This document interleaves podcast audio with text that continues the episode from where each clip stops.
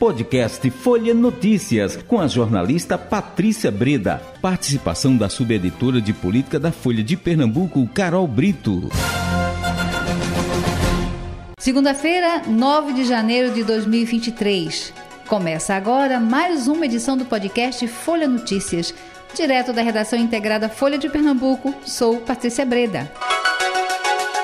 E o papo agora é política. Com ela, Pupi Rosenthal, ela é repórter de política do Folha de Pernambuco. Quais as palavras que a gente poderia estarrecedor?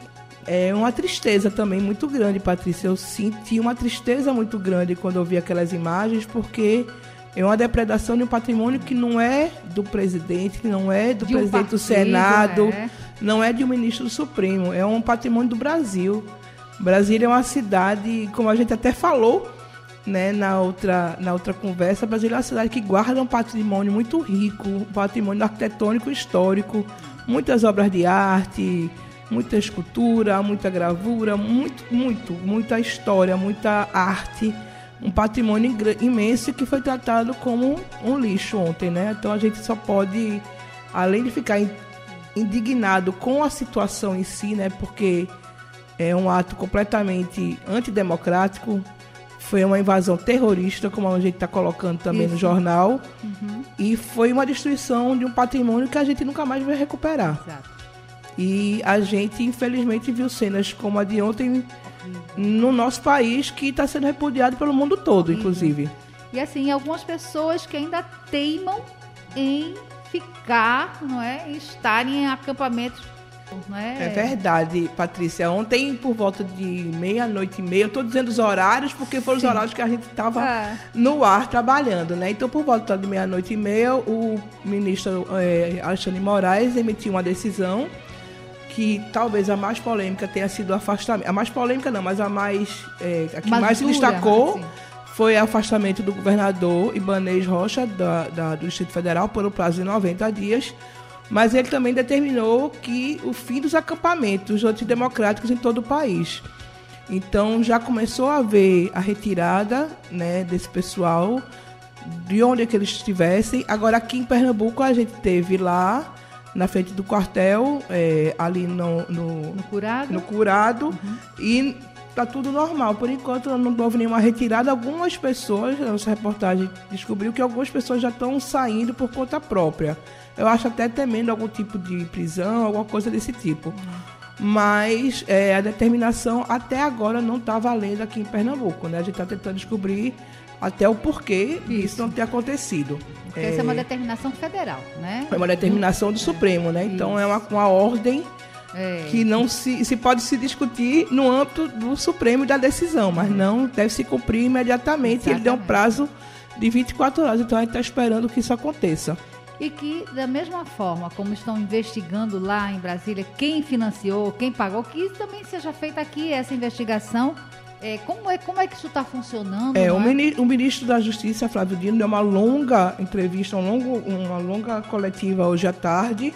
E ele, uma das informações que ele repassou é que eles já detectaram financiadores dos atos de ontem em 10 estados. Ele não quis né, acho pela questão até das investigações, ele não quis é, explicar onde estão esses financiadores ou quem são, mas ele informou que já foram detectados financiadores em 10 estados da, da federação.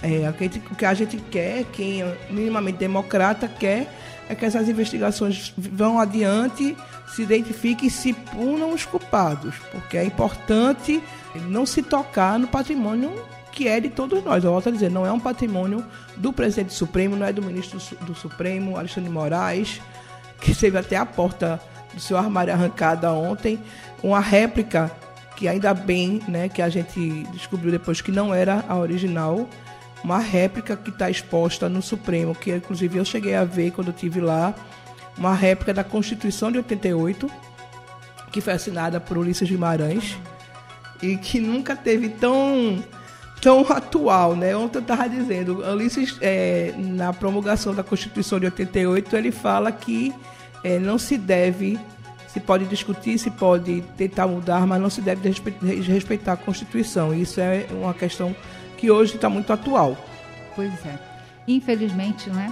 E, Infelizmente. E a gente vê também, é, porque você falou, né, dos diversos entidades e partidos e até aqueles setores mais conservadores, né, se manifestando contra e internacionalmente também, não é? A gente teve um impacto internacional muito é. grande do que aconteceu ontem, muita comparação com o que aconteceu no Capitólio, naquela época em que o Capitólio, o Congresso americano iria é, chancelar a eleição de Joe Biden. Houve uma invasão do Capitólio, e como Flávio Dino é, mencionou, hoje foi nosso Capitólio. É, então houve uma repercussão muito grande nos Estados Unidos, nos jornais, os próprios chefes de Estado. Eu estava vendo o chefe do primeiro-ministro da Austrália, o presidente da França, o presidente dos Estados Unidos, todos eles se colocando contra uhum. o que aconteceu ontem. É, uma outra coisa, é, outra informação, Patrícia, é que agora no início da noite vai haver uma reunião do presidente Lula com os governadores dos estados. A nossa a governadora Raquel Lira também já foi para Brasília para se chegar numa, até no entendimento de como se vai lidar com essa situação daqui adiante. A gente não acha que porque ontem foram tiradas todas as pessoas, né, foram 1.500 pessoas presas até agora, segundo o ministro da Justiça, que a coisa acabou por aí, né? A gente tem que ter consciência de que outras situações daquele tipo poderão vir. Então a gente tem que ter muito cuidado. Isso vai sendo organizado pelo Ministério da Justiça, pelos governadores, pelo presidente, pelos presidentes dos poderes também, uhum. né, do uhum. Senado, da Câmara e do Supremo. Então a gente está esperando algumas medidas que venham dessa reunião dos governadores com o presidente Lula.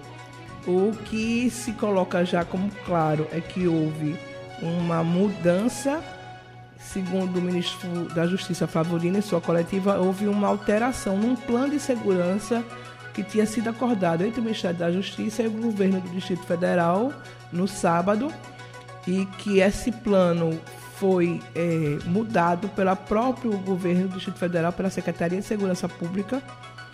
É, agora também a gente tem que reconhecer que houve talvez algum tipo de falha ou descrédito de até onde as coisas poderiam ir por parte da Polícia Federal, por parte do Serviço de Inteligência do Palácio do Planalto, do Gabinete de Segurança Institucional.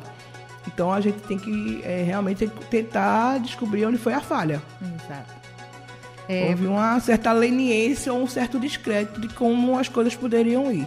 É porque a BIM já se coloca é, que tinha chegado é, é, pela manhã, tinha avisado. O que impressiona é o, o, um áudio de um dos comandantes da Polícia Militar do, é, do governo do Distrito Federal, que estava, é, na verdade, eles estavam sendo escoltados pela polícia é. para irem sair da esplanada dos ministérios e irem até a Praça dos Três Poderes.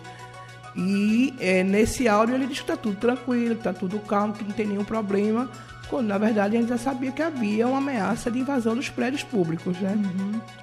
É, é, e infelizmente, como você colocou, porque isso não vai parar. Infelizmente, isso não vai parar por aí, gente. Não vai, infelizmente, não vai parar. Tudo isso é resultado é. do não reconhecimento das urnas. É, infelizmente. E assim, e uma coisa tão, tão é, só essa, isso você trouxe agora essa questão do, do, panfleto, né? Isso é tão absurdo porque tem até tem alguns tem um telefone para você ligar e você dar. Ou seja, era muito fácil de identificar, né? Não foi identificado porque não quis, porque não quiseram realmente ainda identificar. Mas é muito triste o que a gente está vendo, né, no Brasil.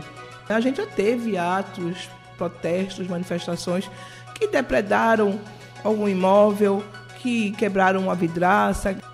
É, e uma, duas coisas que precisam ser.